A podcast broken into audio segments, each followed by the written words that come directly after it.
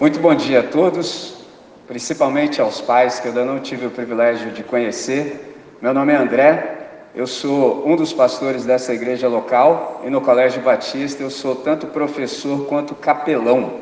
Para quem não sabe, um capelão é alguém que te presta um auxílio, um socorro em momentos de dificuldade, momentos difíceis. E esse cuidado é tanto estendido aos nossos alunos, quanto também aos nossos funcionários e também aos pais. Todos vocês que participam aqui desse nosso espaço chamado Assembleia sabem que jamais, sob hipótese alguma, a gente extrapola o horário. No entanto, como hoje foi um dia especial, vou pedir a sua paciência, porque eu estava aqui pensando assim: e agora? Falo ou não falo?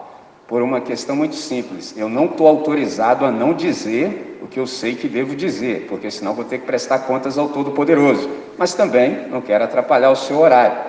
Então vou procurar ser o mais sucinto do que eu possa ser, mais do que eu sou em outros momentos, mas eu não posso deixar de te dizer o que eu devo dizer, a partir também de tudo que eu ouvi aqui, sobretudo no final. Para todos vocês que estão ligados no que a gente tem conversado aqui, na última oportunidade que nós estivemos juntos, eu falei para vocês sobre duas famílias.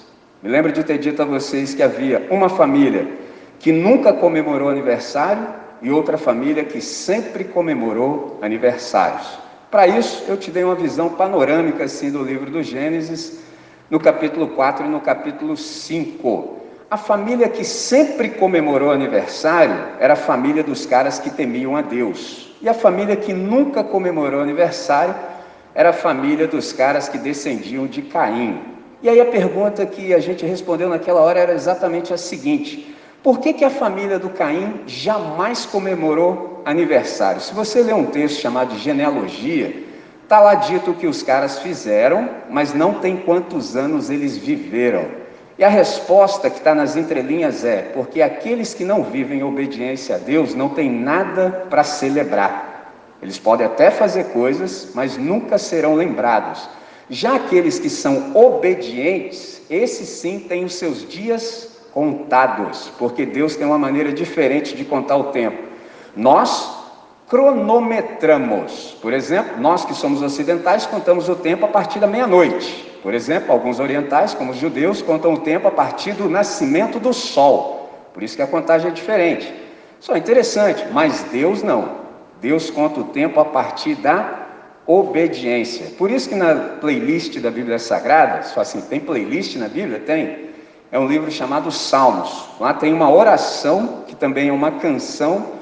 90, versículo 12 diz assim: Ensina-nos a contar os nossos dias de tal maneira que alcancemos um coração sábio. É interessante que eu jamais precisei, por exemplo, fazer uma oração para saber quantos anos tenho. É a coisa mais simples do mundo, basta consultar qualquer documento. Sobretudo, carteira de identidade, no caso de vocês, certidão de nascimento, passaporte. É simples, consta. Quando você percebe que não há necessidade de se fazer oração para se saber quantos anos tem, você começa a pensar o seguinte: alguma coisa sendo dita nesse texto que eu ainda não percebi. É que Deus tem uma maneira diferente de contar o tempo. Deus conta o tempo a partir da obediência. É só como assim, Michelin? É simples. Só é contado o que pode ser contado. E com isso, eu fiz esse trocadilho para que você preste atenção. Algumas coisas que se faz na vida que você não pode contar. Você não conta nem para as pessoas que você ama e te querem bem. Traduzindo, você mente. Essas coisas que não podem ser contadas também não são contadas, ou seja, não são computadas, porque não foram feitas em obediência. Esse é o segredo da vida. O que eu vim dizer para vocês da maneira mais sintética possível? Quando a gente olha para alguns capítulos à frente do que eu acabei de citar, por exemplo, capítulo 6, 7, 8, 9, 10, acontece um negócio fantástico na história. Duas famílias se encontraram. Uma família respeitava Deus, a outra família de Deus nunca quis saber. Quando essas famílias se encontraram, por uma razão simples, é que as filhas daqueles que não respeitavam a Deus eram muito bonitas. Aí os caras da família que respeitava a Deus viram que as meninas eram maravilhosas e lindas. O que, que eles fizeram? Vamos casar com elas. Aí começou o problema. Por causa disso, a terra se encheu de violência. Aí Deus olhou e desgostou. É interessante que quando ele olhou para a criação, lá no versículo 31 do capítulo 1, disse Deus que tudo era muito bom. Mas quando ele olhou no capítulo 6, no versículo 5 e 6, o coração dele ficou pesado. E ele falou assim: Eu vou destruir tudo isso, porque a maldade é muito grande. Só que ele encontrou um cara na terra. O nome desse cara é o mesmo do meu filho mais novo, Noah, ou para nós, em português, Noé. E aí, Deus, quando Ele quer fazer uma coisa, Ele sempre conta com pessoas, com parceiros, parceiras. Aí Ele chamou esse cara chamado Noé e avisou para ele: falou, Ó, vou destruir isso aqui tudo, mas você e a sua família eu vou preservar. Agora eu vou te dar uma ordem: você vai fazer uma arca. Esse negócio é fantástico. Por quê? Presta atenção que o Noé tinha um grande empreendimento pela frente, porque ele era viticultor, agricultor para se tornar construtor de arca é um salto muito grande. E aí, quando você tem um empreendimento dessa magnitude, você precisa conjugar alguns verbos. Primeiro, adaptar. Me lembro de um cosmólogo, físico teórico chamado Stephen Hawking, uma mente extraordinária, ele disse o seguinte: inteligência é a capacidade de se adaptar. O Noé tinha um empreendimento, ele era agricultor, não era construtor de arca. O que, que ele fez? Vou estudar. Vou aprender como é que se faz isso, porque tinha um agravante. Qual era o agravante? Isso nunca foi feito antes e tampouco será depois. Então eu não tenho parâmetro, eu não tenho padrão, eu vou ter que aprender. Só tem um detalhe: Deus deu a especificidade daquilo que Ele queria. Então, sempre que Deus fala comigo e com você, Ele diz com toda clareza aquilo que Ele quer, e a nossa parte é nos capacitar. E o Noé fez isso. Irmãozinhos, o Noé passou 120 anos fazendo aquele negócio. Entendeu? 120 anos. Pausa para um pensamento. Já pensou se o Noé fosse igual a gente? De trabalhar assim só de fim de semana? Já pensou? Porque trabalhando todo dia com inteligência e possibilidade de plenitude, ele levou 120. E se ele falasse assim, e hoje sextou, vou dar uma descansada de leve, deixar esse negócio para depois? Mano, ia dar problema. 120 anos de trabalho intenso. Depois de 120 anos, ele entrou na arca e ainda esperou mais sete dias. E só então veio o dilúvio. Pausa. Interessante que ele trabalhou 120 anos, entrou na arca, esperou sete dias e ainda assim o dilúvio surpreendeu o resto da humanidade.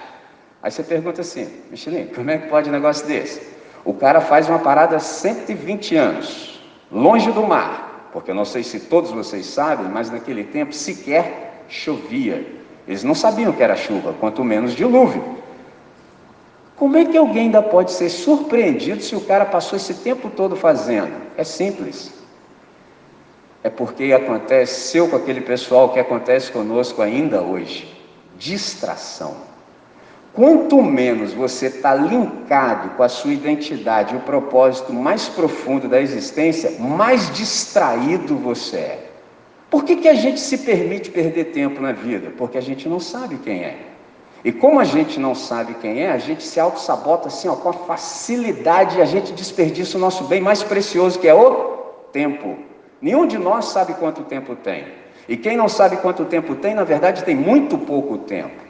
Como é que a gente, pois, despreza o tempo assim? Tem gente que acha que está matando o tempo, quando na verdade está sendo morto por ele. Distração. E aí eles entraram na arca, oito pessoas. 371 dias foi o processo do dilúvio. 371. Um ano e sete dias. Interessantíssimo isso. Aí você fala, caramba, que negócio sensacional. Deus deu um alento para Noé, porque imagina você passar 371 dias dentro de uma arca, sem saber direito o que está rolando lá de fora. Você acha que você vai trabalhar com intensidade quando você sair? Você pensa, ah, mano, sei não, vou trabalhar de novo. Vai que Deus destrói tudo isso. Aí Deus disse no capítulo 8, versículo 22 o seguinte: Enquanto durar o planeta, eu vou fazer a manutenção dele. Ou seja, deu ânimo para ele. Só que tem um detalhe: toda a humanidade morreu só restaram oito pessoas. Aí você anda mais um pouquinho, quando chega no capítulo 10, você percebe que daquelas oito pessoas, Deus repovoou a terra. Interessantíssimo. Aí você fala assim, Michelin, qual é dessa ideia de hoje? É simples.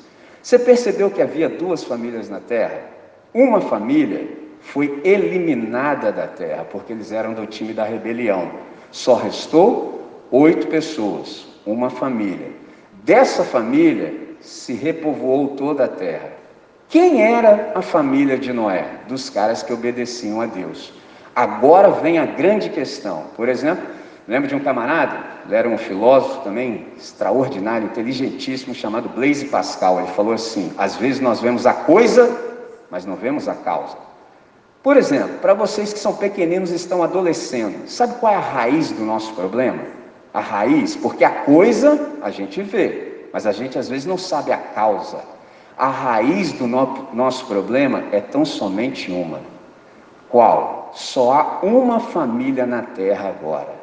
O nosso problema é que a gente esqueceu de qual família nós somos membros. E aí, a gente fica vivendo como se nós fôssemos de uma família que sequer existe mais, que é a família dos rebeldes. Pegou a ideia do que eu estou falando? Todos nós descendemos da família do Noé, que é um cara obediente a Deus. Jesus de Nazaré é descendente da família de Noé. A família de Noé o trouxe e a família de Noé o trará novamente pela segunda vez. Qual é o meu e o seu problema? Todas as vezes que a gente entra em rebelião, a gente está vivendo como antiga e extinta família de Caim, e isso não tem nada que ver conosco. Por isso que a nossa vida não flui. Pegou a ideia? Enquanto a gente não viver do jeito da nossa família, nada vai dar certo. Você pode até fazer um monte de coisas, mas lá no íntimo, com honestidade, você fala assim, mano, essa parada aqui ó, é só fachada eu sei que não está fluindo, mas eu vou empurrar com a barriga até onde der. Esse é o problema. Qual é a ideia dessa manhã? Você já parou em pensar em viver com intensidade? Porque já que você está respirando, você poderia começar a pensar em viver com profundidade, intensidade e plenitude. Só como assim, Michelin? É simples. Só vive em profundidade, com intensidade, quem tem um propósito. Só quem vive de propósito e no propósito, na verdade, está vivendo. Então, nessa manhã, tem um desafio para você. E se você ousasse perguntar para Deus o seguinte: Senhor, o senhor tem algo para mim? Porque assim, eu estou desconfiado que eu não vim a esse planeta para ser igual a todo mundo. Passa essa desconfiança no meu coração. Eu não tenho vocação para ser todo mundo. O senhor tem algo para me dizer? Diz para mim quem eu sou. Diz para mim qual é o meu telos, ou seja, qual é a minha finalidade existencial no universo. Diz para mim para que, que eu estou aqui. Diz para mim qual é a minha vocação para eu viver com intensidade. Você tem coragem de falar isso com Deus? Porque se você tiver coragem, fica tranquilo que Ele vai te responder. E a partir do momento que Ele te responder, você vai começar a viver com intensidade. Porque vive mais e melhor quem vive com propósito. E aí, me lembro daquela playlist que eu acabei de citar para você há pouco, Salmo 90, verso 12. Ensina-nos a contar os nossos dias de tal maneira que alcancemos um coração sábio. Ou seja, Deus, que a minha vida seja contada a partir da minha obediência. E aí no versículo 17 dessa mesma playlist está escrito assim: Sobre nós seja a graça do Senhor confirma as obras das nossas mãos. Sim, confirma a obra das nossas mãos. O que está sendo dito? Deus, que tudo aquilo que eu fizer em obediência à tua palavra, que fique registrado. Porque uma coisa que eu ouço bastante às vezes é sobre legado. Tem gente que acha que legado é alguma coisa que a gente deixa do lado de fora como herança para alguém. Na verdade é o contrário. Legado é aquilo que a gente deixa impresso dentro, gravado. A pessoa pode não mais estar aqui no planeta, mas ela permanece aqui conosco. Cada um de nós que está nesse auditório tem essa possibilidade se viver em obediência a Deus. Era isso que eu gostaria de comunicar nessa manhã. Espero que Deus possa plantar essa semente no seu coração e que no momento oportuno ela possa vingar. Hoje vocês estão na parte da graduação, você está obtendo conhecimentos para se aperfeiçoar. Daqui um tempo você vai progredir um degrau, você vai entrar na parte da produção. E se tudo correr bem, vai chegar um dia de você fazer a reprodução.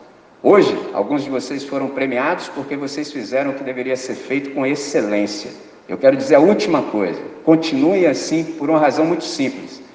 Excelência honra a Deus e inspira as pessoas. Isso é magnífico, isso é extraordinário. Então, enquanto for possível, faça o bem, bem feito. Tem até algumas pessoas fazendo bem, mas ainda não é bem feito. E aí você me pergunta, André, e como é que eu faço o bem bem feito? Em extrema obediência a Deus. Ouça Deus, saiba o que Ele quer e faça exatamente como Noé, de acordo com aquilo que Deus disse, e viva bem. Tá certo? Vamos falar com quem resolve?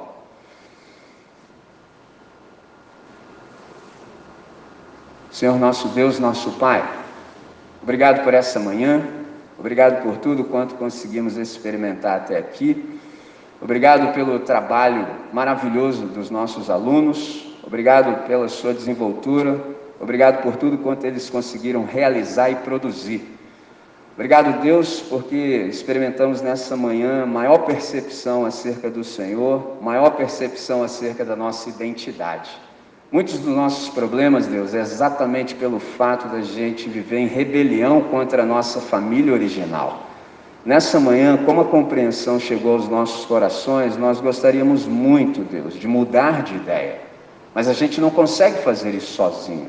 Nós precisamos do teu auxílio para que a nossa mente possa se expandir e a gente começar a pensar com outras categorias. Ensina-nos, ó Deus, a te obedecer por prazer e não por medo, de modo que a gente possa viver com intensidade, profundidade e plenitude a vida que o Senhor tem para cada um de nós. Ensina-nos a de fato a contar os nossos dias de tal maneira que alcancemos sabedoria, de tal maneira que tudo aquilo que nós venhamos a produzir possa ser contado. É assim que nós oramos nessa manhã, com alegria, com gratidão e fazemos essa oração sempre, em nome de Jesus. Amém. Muito bom. Vivam bem. Até a próxima.